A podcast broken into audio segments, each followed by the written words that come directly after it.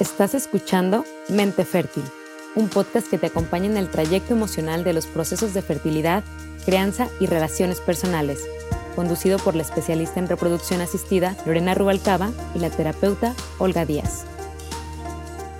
Hola, hola, hola a todos, bienvenidos a un siguiente capítulo de Mente Fértil, el espacio donde florecen las posibilidades. Hola, ¿qué tal? ¿Qué tal a todos nuestros escuchas? Seguimos aquí de cuarentena, Así es, mi querida Lore, ¿cómo estás? Pues bien, bien, bien, este, intentando cada día estar mejor con lo que tenemos y pues aprovechando este momento del día para verte, que siempre es un gustazo, saludarnos y hablar de estos temas que tanto nos gustan y compartir estas herramientas emocionales que nos ayudan a nosotros y ayudarán, espero, a que a muchísimas pacientes. Seguro que sí. Pues hoy, hoy es un tema, Olga. Este, creo que cuando nosotros nos pusimos a platicar de, de los temas que, que, queríamos tratar, digo, todos nos llevaron su tiempo, pero en este creo que nos detuvimos un ratito a dialogar y a dialogar, a dialogar, porque es un tema que implica muchas cosas y es un tema que pasa en todas las parejas, creo. Y el tema de hoy es la culpa. ¿Eres tú o soy yo? Tan, tarán. Tan, tarán, temazo, ¿eh, Olga? Sí, no, no, no, está muy fuerte. Aquí la verdad es que nosotros, eh, yo lo veo pues recurrente en, la consulta, por eso me pareció muy importante. Yo le comentaba a Olga que yo quería volver a retomar este tema de las estadísticas de infertilidad.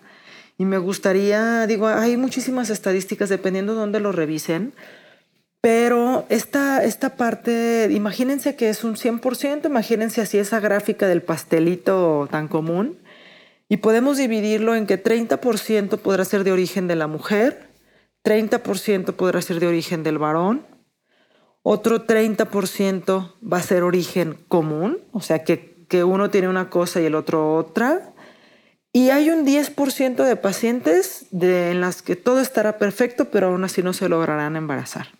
Entonces, en realidad, es la posibilidad de que ambos tengan un problema es, es alta, pues. Y al final, pues aquí nos gustaría a nosotras abordar este tema en dos parámetros. Uno, ¿qué hacer con esa culpa cuando tienes el problema, por llamarlo así? Exacto. Y también otro que, otro, otro, eh, otra línea que nos gustaría platicar es ¿Qué hacer con esa culpa cuando no resulta el embarazo, cuando sale la primera prueba negativa? ¿Qué pasa con esa culpa? Olga, pues empezamos platicando con, bueno, ya tenemos un diagnóstico, ahora nos sentimos muy culpables por tenerlo. ¿Cómo se maneja esto? Sí, mira, yo creo que en general, eh, cuando una de las dos personas, digamos, que tiene mucha más carga de diagnóstico tal cual médico, pues siempre va a existir un nivel de culpa. O sea, yo creo que a lo mejor puede ser muy inconsciente, puede ser que otras personas lo tengan como más a flor de piel, pero definitivamente va a existir algún rasgo de culpa de decir, chin, o sea, soy yo, ¿no? Sí. Y porque habrá, y tú lo sabes, ¿no? O sea, casos en los que bien decías, pues es una parte de él y una parte de ella y siento que esos casos son más fáciles a nivel emocional. Porque digamos que está equilibrada esta culpa, ¿no? O sea, yo me siento un poquito culpable, él se siente un poquito culpable porque sabemos que somos los dos, o sea, que los dos necesitamos resolver algo, ¿no? Y el, el, problema mayor yo creo que viene cuando sí el peso está pues de un lado de la balanza, ¿no? Y entonces hay una parte de culpa personal pues muy grande que pone incluso a veces en riesgo la misma relación, ¿no? O sea, en donde yo puedo decir, híjole, pues, o sea, soy yo y, a lo mejor él o ella podrían ir y tener el hijo que tanto quieren con otra persona, este, y pues aquí el impedimento soy yo. Entonces ahí pues que hay un, un peso específico pues grande, ¿no? Que definitivamente se tendrá que trabajar. O sea, yo insisto en, en este trabajo personal que se puede ver como una desgracia o como una oportunidad de crecimiento, tanto a nivel personal como a nivel de pareja, ¿no? Sí, fíjate que yo veo esto muy común, ya lo hemos platicado en otros capítulos, de que yo siento que la culpa es mayor. Voy a poner un, ejemplo, por ejemplo, con las mujeres.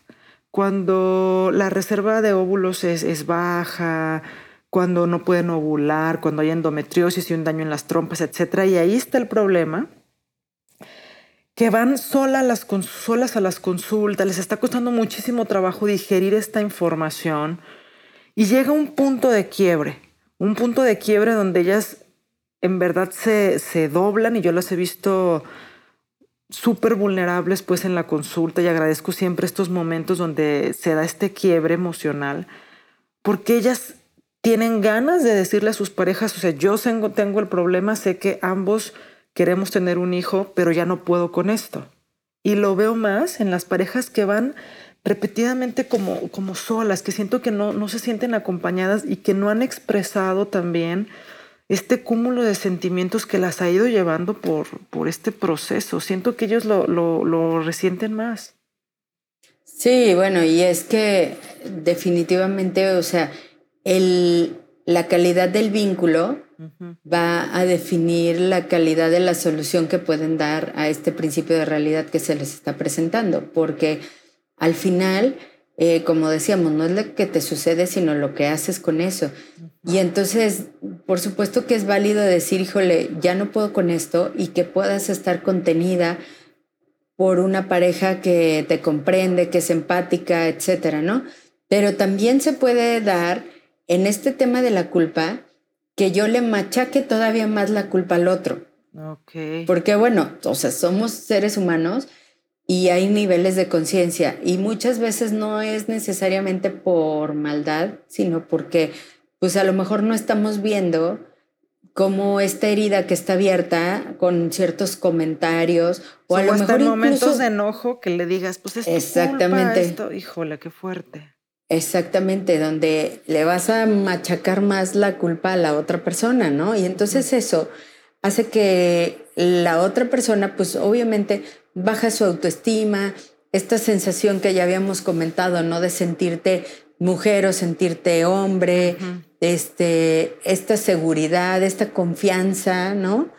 Eh, pues sí se va mermando, sí se va mermando. Y qué fuerte pensar este punto, ¿no, Olga? O sea, qué fuerte llegar a este punto que dices tú de sentirte tan menos hombre o tan menos mujer como para decir, prefiero que vaya a tener un hijo con alguien más. Claro.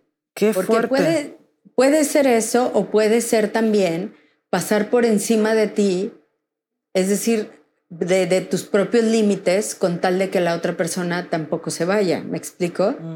O sea, porque están al final las dos vías que pueden ser, ¿no? O sea, puede ser una que diga, no, sabes que yo ya no puedo y abandono esto, pero también puede ser que yo ya no pueda física, emocionalmente y diga, no, bueno, o sea, pare donde pare y tenga que hacer lo que tenga que hacer, porque de esto depende mi, mi matrimonio, depende el vínculo con mi pareja. Y entonces eso es algo bastante, digamos, triste, ¿no? Porque parecería que si no se da este proyecto, el vínculo dejaría de existir, o sea, como si existiera en función de... Y que creo que históricamente se ha dado, ¿no? Desafortunadamente en nuestra sociedad y en, en muchas otras, esta cuestión de la infertilidad empezaba a delegar mujeres u hombres fuera de un círculo social. Sí, y bueno, hay una parte que es muy biológica y que es muy, digamos, eh, pues instintiva, porque esa parte la seguimos teniendo, ¿no? O sea, de querer, pues dejar descendencia, de querer trascender a través de los hijos. O sea, sí hay una parte ahí muy fuerte, pero yo creo que, que es muy diferente llegar a una decisión de separación y de poder eh, decir, sabes que con todo el amor del mundo te dejo para que tú sigas adelante con este proyecto, a que sea de una forma tortuosa, de una forma... Machacando eso de te dejo porque no puedes tener hijos fuertísimos. Exactamente. Exactamente, porque hay, hay muchas formas de hacerlo, ¿sabes? Que a lo mejor llegas a la misma conclusión por ciertas circunstancias de la vida, pero el, el proceso de cómo hacerlo, de cómo llegar a la decisión, puede ser diametralmente opuesto.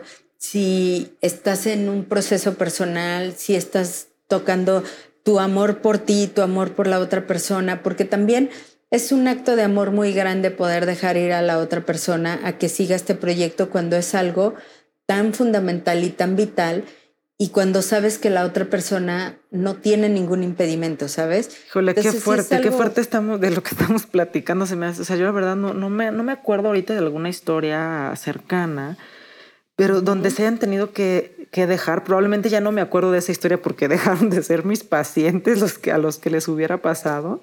Claro. Pero qué fuerte llegar a un punto donde dices, bueno, ya el proyecto no es el mismo y que de buena, o sea, como dices tú, con muchísimo amor, dejar el proyecto sin machacar la culpa a decir, esto se termina porque fue un, fue un desgaste de la culpa, de la culpa, de la culpa que nunca se habló, ¿no? Definitivo, o sea, sí, sí, evidentemente en los dos escenarios hay mucho dolor, pero no se compara el que puede llegar a ver en una relación pues destructiva, porque ahí estás hablando de que sí hay destrucción, a que sí es una relación mucho más este, madura, más consciente y más contenida, ¿no? Y en donde hay apoyos, ¿no? Lo que platicamos, de, eh, lo que hemos estado platicando de hablar y hablar y hablar las emociones, creo que pudiera ser una parte fundamental del proceso. ¿Tú qué recomiendas para, o sea, seguramente es parte del proceso del duelo de la infertilidad, ¿no? Sentir culpa. Claro. o sea, yo creo que es un, proceso que se tiene que pasar, pero ¿qué recomendarías para quien la siente y para quien acompaña? ¿Cómo sería lo, lo ideal manejarlo? Pues mira, o sea, lo ideal es poder transformar una, digamos, eh, Bert Hellinger habla de dos tipos de culpa, ¿no?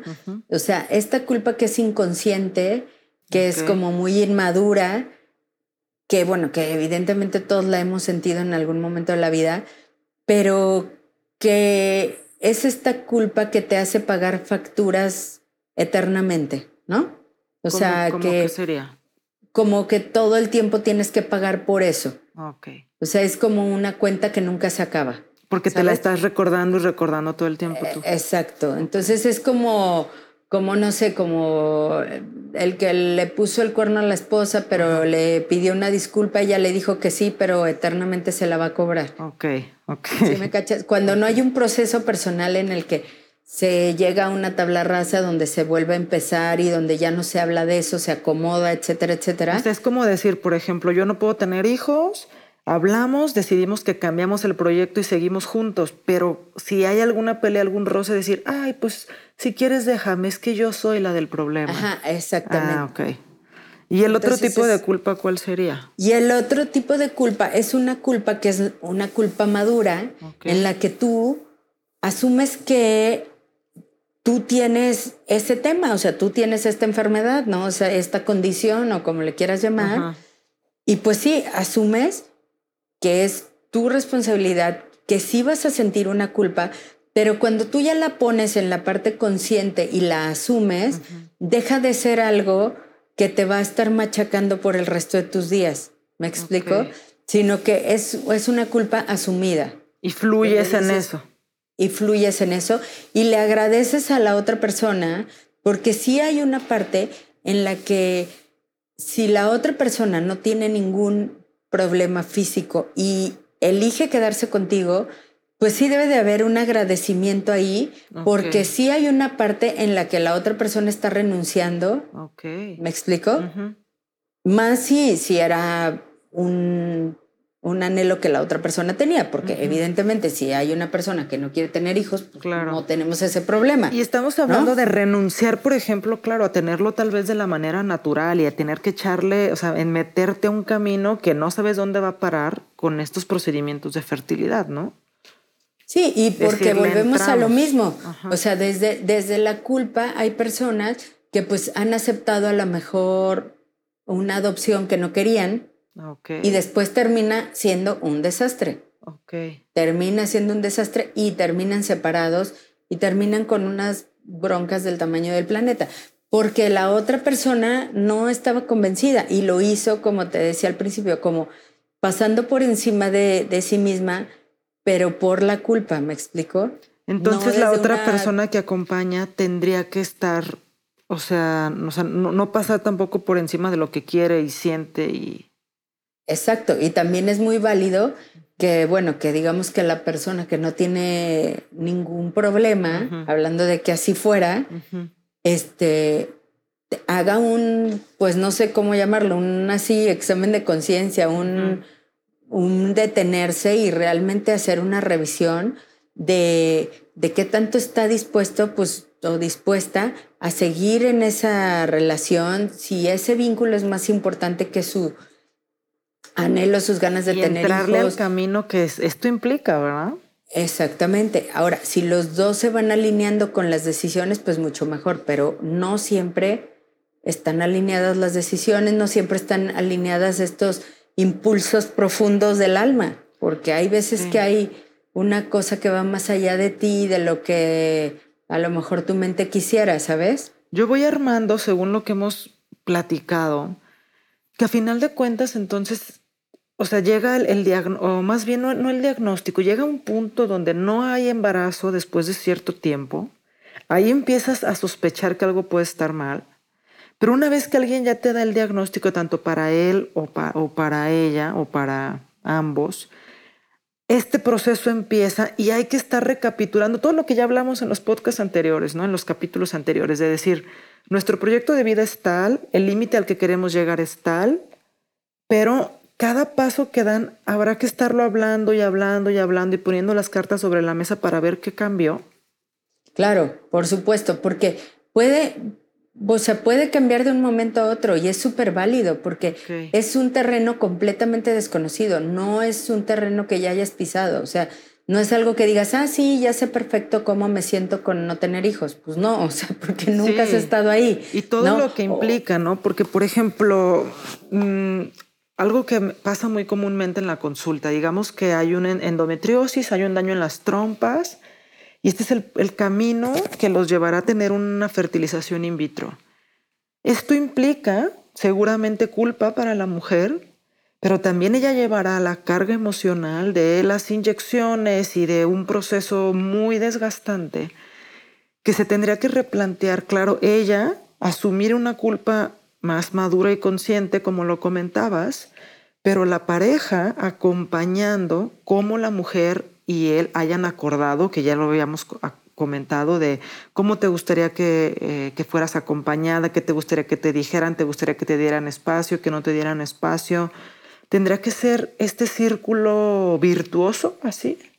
Así, definitivo, pero el, el primer punto y el más importante es el personal. Porque si yo misma no me estoy dando cuenta de lo que necesito, si yo misma no me, me doy el espacio para hablar de esto, para rebotar todas estas ideas y todas estas emociones. Nunca voy a tener una culpa madura, entonces. Exacto, porque van a aparecer muchísimas voces.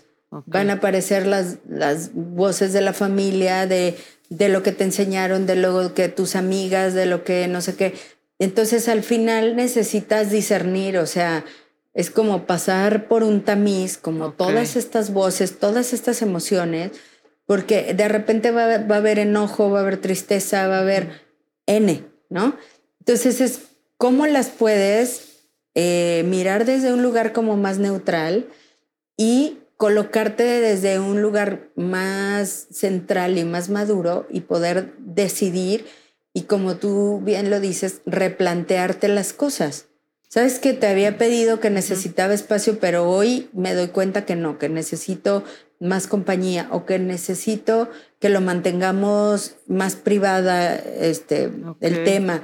O o sea lo que sea que necesites no y, y esto es algo muy importante replantearlo porque también creo que muchas veces eh, lo que dices al principio pues lo dices porque estás llegando hasta un lugar no entonces, yo me acuerdo, por ejemplo, Juan Luis y yo dijimos, a ver, pues nos vamos a hacer un in vitro si, si sale bien y si no, cerramos el tema, ¿no?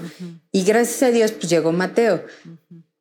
Y ahí nosotros habíamos pensado que ya quedábamos que si nos poníamos los embriones congelados y pegaba, qué bueno, y si no, ya no íbamos a hacer nada más. Y al final elegimos volverlo a hacer, ¿sabes? Sí. Entonces, pues fue por, por diferentes circunstancias que aparecieron, por me explico por el tiempo, por lo que quieras. Entonces, no es, o sea, es no cerrarte de a que, ah, no, pues como tú ya dijiste la otra vez que no sé qué, ya así va a ser forever and ever. O sea, pues dejarte fluir. Esto que comentas de la familia, hay otro tema que en el cual hablaremos de, de esto, pero creo que también tiene muchísimo que ver de hasta dónde dejas que la familia influya en este proceso y la culpa que te puede generar esta parte. Ya comentabas tú una estrategia buenísima, me parece muy buena, pues para bajar un poquito la culpa. ¿Nos la puedes recordar, Olga, recomendar algo con esta parte? Sí, bueno, aquí lo, lo, más recomendable es que si el, el, problema, digamos, físico, biológico lo tiene el hombre, eh, tú como mujer le digas a tu familia que eres tú. Y si lo tiene él, él le diga, digo, y si lo tiene la esposa, ella, él como varón le diga a su familia creo que, que es te él. puede alivianar muchísimo. Te va a alivianar muchísimo, muchísimo. Y también de ahí se desprende que necesites otros espacios para hablarlo, porque no le vas a hablar a tu mamá, ni a tu hermana, ni a tu, ¿me explico? Claro. A menos que tú de verdad este, consideres que su nivel de madurez pues les va a permitir separar las cosas. Y que como pareja ya lo hayan hablado, porque algo que es, y que bueno, aprovecho esta, esta transición para dar pauta a lo que sigue, o sea, es muy difícil como pareja llevar este proceso y que no sabes dónde va a parar, ¿no? Si alguien te asegurara, oye, va a parar en, en que vas a tener relaciones tres meses y pega bueno, o en una inseminación o un in vitro, pero no sabes dónde para. Y cuando involucras a la familia, o sea, no te das cuenta que estás abriendo también el, camino a muchos comentarios, que no, lo, no creo que lo hagan con mala intención nadie, pero sí lo hacen desde una perspectiva que es totalmente distinta a lo que tú y tu pareja viven. No, claro, y además porque empieza a ver este, pues que si la recomendación, Depende del tipo de familia también, si son muy conservadores, si tiene que ver con unas creencias o no, si, o sea, hay muchísimas cosas que le van a agregar un eh, ruido innecesario al proceso que de por sí ya es, complejo. Y se vuelve más complejo cuando, por ejemplo, se da un intento de inseminaciones in vitro, lo que le quieras poner de apellido, y sale una prueba negativa que es el otro punto que queríamos tratar. O sea, ahí obviamente viene un derrumbe de muchas cosas, de ilusiones, esperanza. Le cuentas a los que ya le contaste que seguramente estaban esperando el resultado, familia, amigos, a quien le hayas decidido contar, y viene una avalancha de cosas de por qué, y si no hiciste esto, y no será porque hiciste esto, yo a mí lo veo todo el tiempo en la consulta,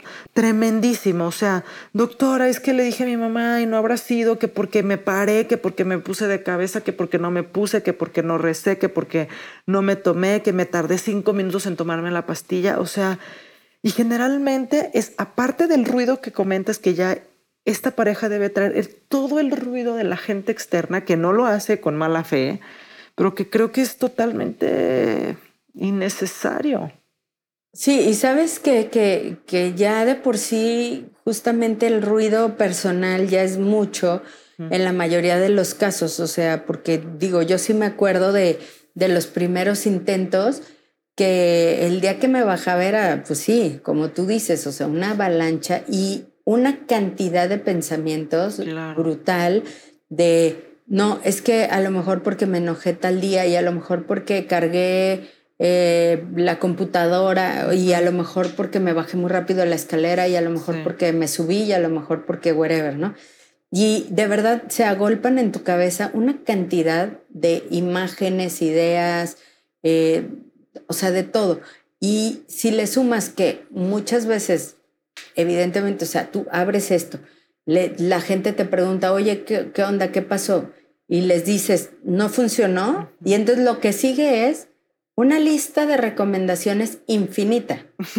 Sí. O sea, infinita, desde cambia de doctor, vete con el otro, no sé qué, no sé cuánto, hasta, no, es que ese procedimiento no es no sé qué, o rézale al no sé quién, vete a no sé dónde, come este ajo, no sé, tómate el té de quién sabe cuántas, o sea, una cantidad de cosas que por supuesto son con súper buenas intenciones, o sea, todo el mundo yo creo que, que ahí es también una parte en la que tienes que ser muy maduro como para darte cuenta de que todo eso es una linda intención de la gente, pero de repente no puedes con todo.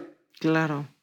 Claro, y yo platicaba, platicaba este, en, el capítulo pasado o en el antepasado, que es muy padre cuando las parejas te suben a su barco en el sentido de que ya todos estamos luchando por un mismo objetivo, que es tener un bebé. Pero cuando esto no se da, cuando nos sale la primera prueba, pues obviamente también viene la culpa para todos los involucrados. O sea, yo también lo vivo así. Y me ha costado muchos años de trabajo emocional también librarme de esta culpa, porque yo les confieso ahora que, este, no sé si yo lo había comentado en el capítulo de la prueba negativa, pero ya en las primeras pruebas negativas yo sentía que algo había hecho mal.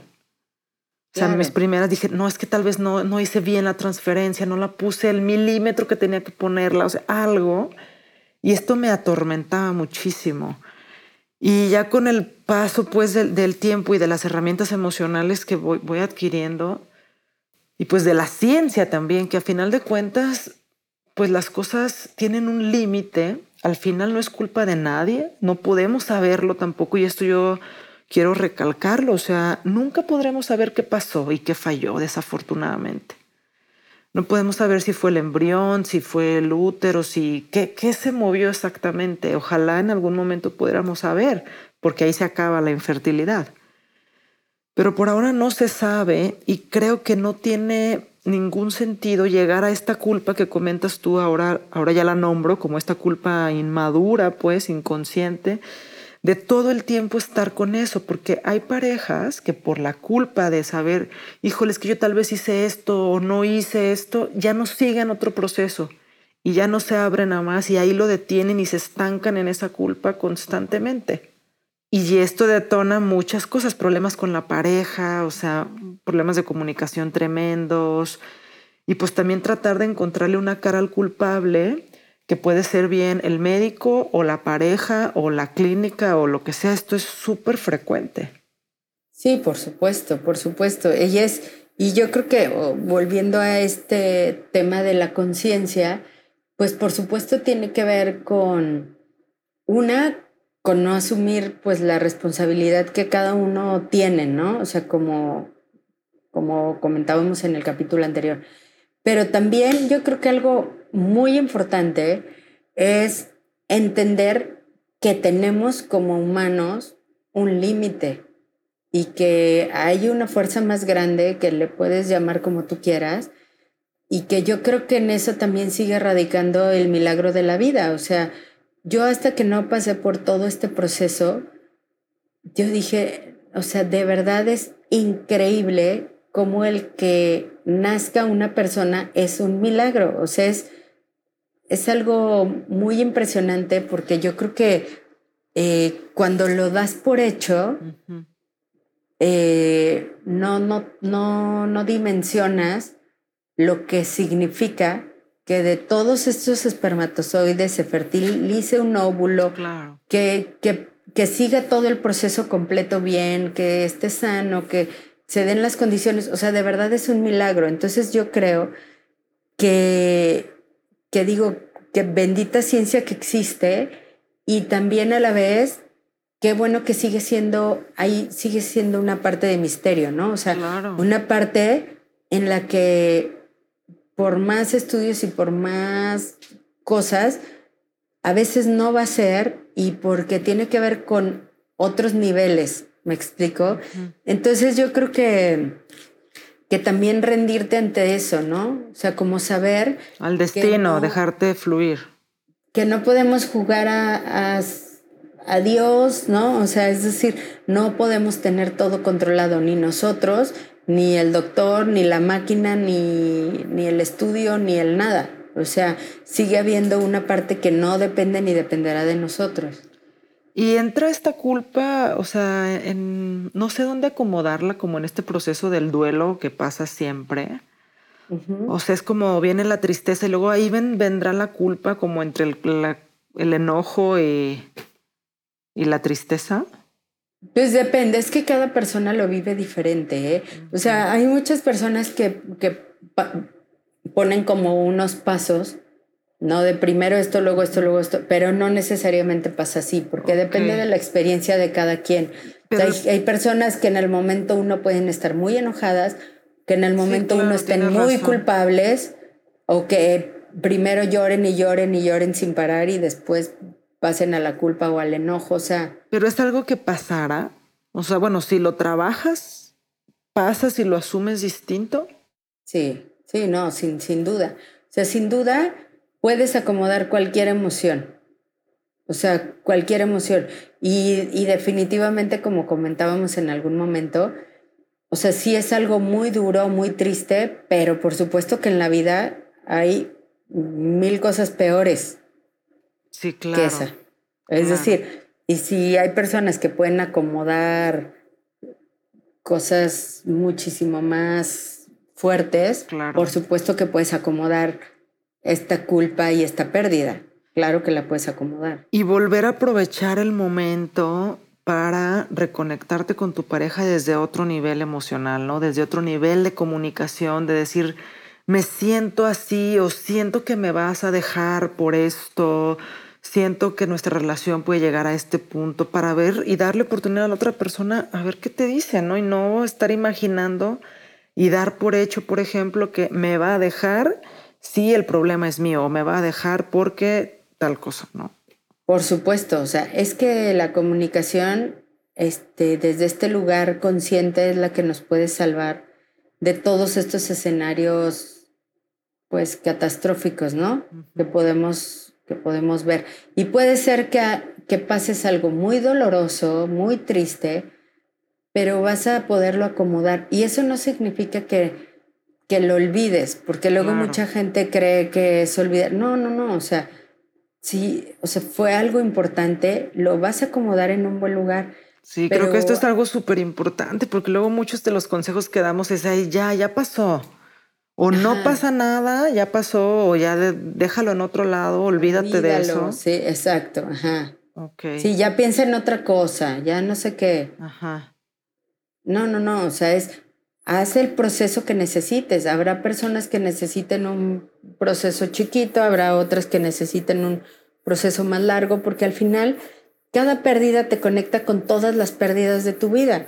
Entonces, si tú eres una persona que no ha procesado sus pérdidas o que hace que no pasa nada o que este, las ignora o lo que sea, pues por supuesto que va a tener un efecto diferente en una persona que ha trabajado sus pérdidas, porque todos tenemos pérdidas en la vida sí o sí.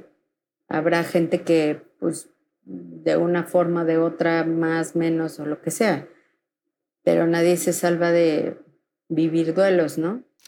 Sí, qué fuerte, qué fuerte, pero pues todo, todo nos conduce a que a mayor herramientas emocionales o, de, de la más cantidad de herramientas emocionales que nos podamos hacer, podremos transitar mucho mejor por este camino que no sabemos qué nos vaya a deparar. Yo platico constantemente en la consulta con las pacientes que este es el inicio y la oportunidad también de mejorar, por ejemplo, los niveles de ansiedad, de culpa, porque la maternidad, agárrense, que implica que estos niveles se potencialicen. Por supuesto. O sea, las mamás, eh, no nos dejarán mentir, vivimos con culpa constante porque no somos las mamás perfectas y no nos guiamos bajo los estándares que nos marcan, por decir de alguna manera. Entonces es un excelente momento para trabajar más herramientas que nos puedan ayudar a manejar la culpa que nos acompañará durante el resto de nuestra vida como mamás y como mujeres y como parejas, hermanas, amigas y lo que venga. Por supuesto, y además porque, es decir, también el, el tocar esta culpa nos permite ir sanando otras culpas. Abrazarla, hacerla nuestra, transformarla.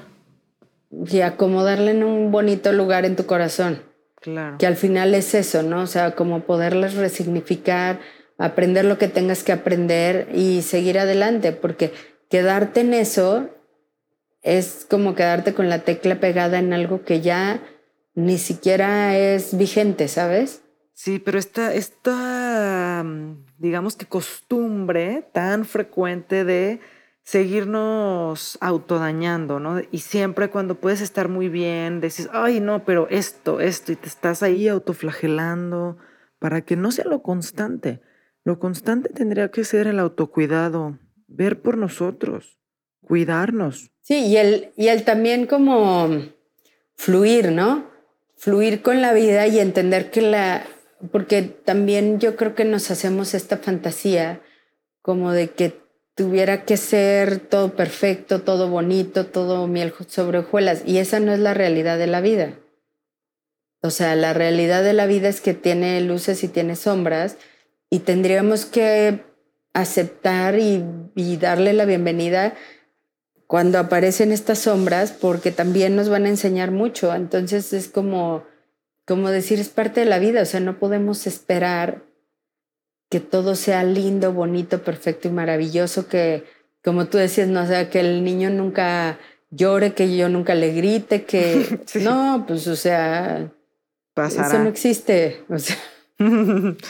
Pues qué lindo, este, qué lindo concluir con esto y, y yo me quedo con siempre con cosas muy bonitas después de, de grabar los capítulos.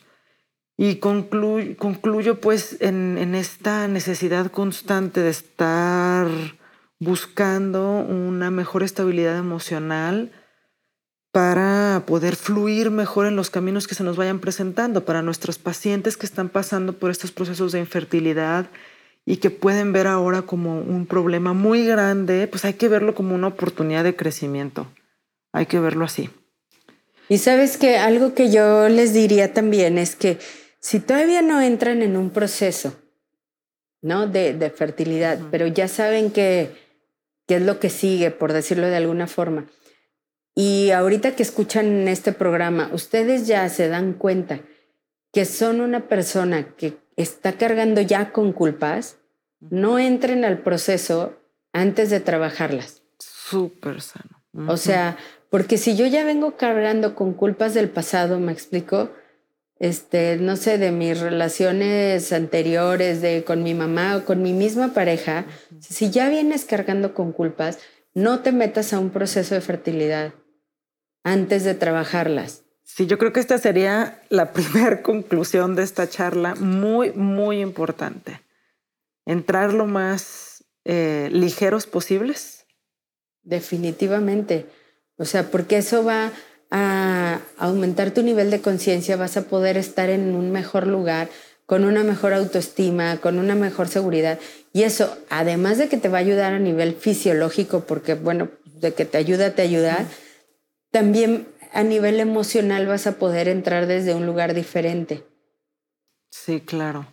Sí, esto está muy, muy interesante. Creo que ayudaría muchísimo a manejar muchas otras cosas y a que se haga menos pesado el camino que es totalmente inesperado.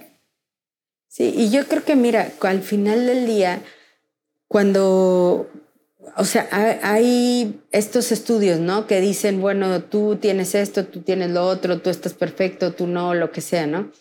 Pero cada uno, si le rasca un poquito, o sea, al final va a haber un tema sistémico que te está llevando a elegir a esa pareja para algo. Sí o sea, para aprender algo. Entonces, si le rascas un poquito, al final los dos tienen su parte, porque incluso la parte sana, por llamarlo de alguna forma, entre comillas, va, está eligiendo a la otra parte para algo, para sanar algo en su vida, en su propio sistema familiar, por más sano que aparentemente esté, ¿me explico? o sea, porque para algo estás eligiendo a una persona que no puede tener hijos, o sea, o que tenga este problema de fertilidad. Qué fuerte. Entonces, si tú te vas un poquito más atrás, por supuesto que vas a encontrar algo que tú tienes que ver ahí, ¿me explico? Que es, parte de tu propósito, de, tu destino, pues se podrá decir. Exacto. Y es como decíamos la vez pasada, es tu responsabilidad, porque no podemos decir que al que le dices que no tiene nada, no tiene ninguna responsabilidad en el proceso, ¿me explico? Sí. Porque por supuesto que lo tiene desde el momento en el que eligió a esa persona. Y mucha gente dirá, sí, pero no, yo no, yo no le elegí pensando que no iba a tener hijos. O sea, en el nivel consciente no, pero en el inconsciente por supuesto que sí. Y es donde hay que o Sea, desde el inconsciente por supuesto que sí. Lo elegiste o la elegiste para aprender algo con respecto al tema de la fertilidad, que tendrá algo que ver en tu sistema familiar, sí o sí. Pues ahí se llevan una, nos llevamos, nos llevamos una gran tarea. Esta parte de resolver las culpas antes de cualquier proceso es nuestra primera recomendación para todos los que nos están escuchando.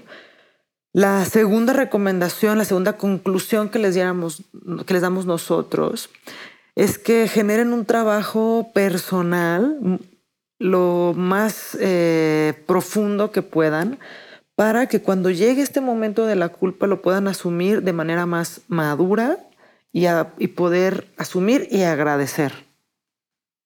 Exacto. Y creo que también será muy, muy importante dejarse fluir en el proceso y saber que hay una fuerza superior que pues dejará que ustedes eh, pasen por estas situaciones y traten de sacar lo mejor que tienen. Es todo lo que podemos hacer cada uno, tratar de sacar, aportar y enriquecernos del proceso con lo que tengamos que nos parezca más positivo, pero hay algo más fuera de nuestro control que no lo podemos controlar, hay que dejarnos fluir. Exacto, y yo como, como última cosa diría, si ya estás en el proceso y crees que tú no tienes nada que ver, ráscale poquito. Y siempre habrá. Para que puedas encontrar el sentido, ¿no? Y, y tu parte de responsabilidad en esto, ¿no? Muy lindo, muy, muy linda charla. La verdad nos quedamos con muchísimas cosas positivas. Esperamos de nuevo que por favor nos manden eh, lo que opinan de esta charla, qué les ha sucedido, cómo lo han vivido ustedes y pues en todo lo que les podamos aportar y por lo menos saben que aquí tienen un espacio donde serán escuchados y escuchadas. Claro que sí. Muchísimas gracias, Olga, y nos vemos en el siguiente capítulo de Mente Fértil. En el espacio donde florecen las posibilidades. Gracias, Olga. Bye. Bye.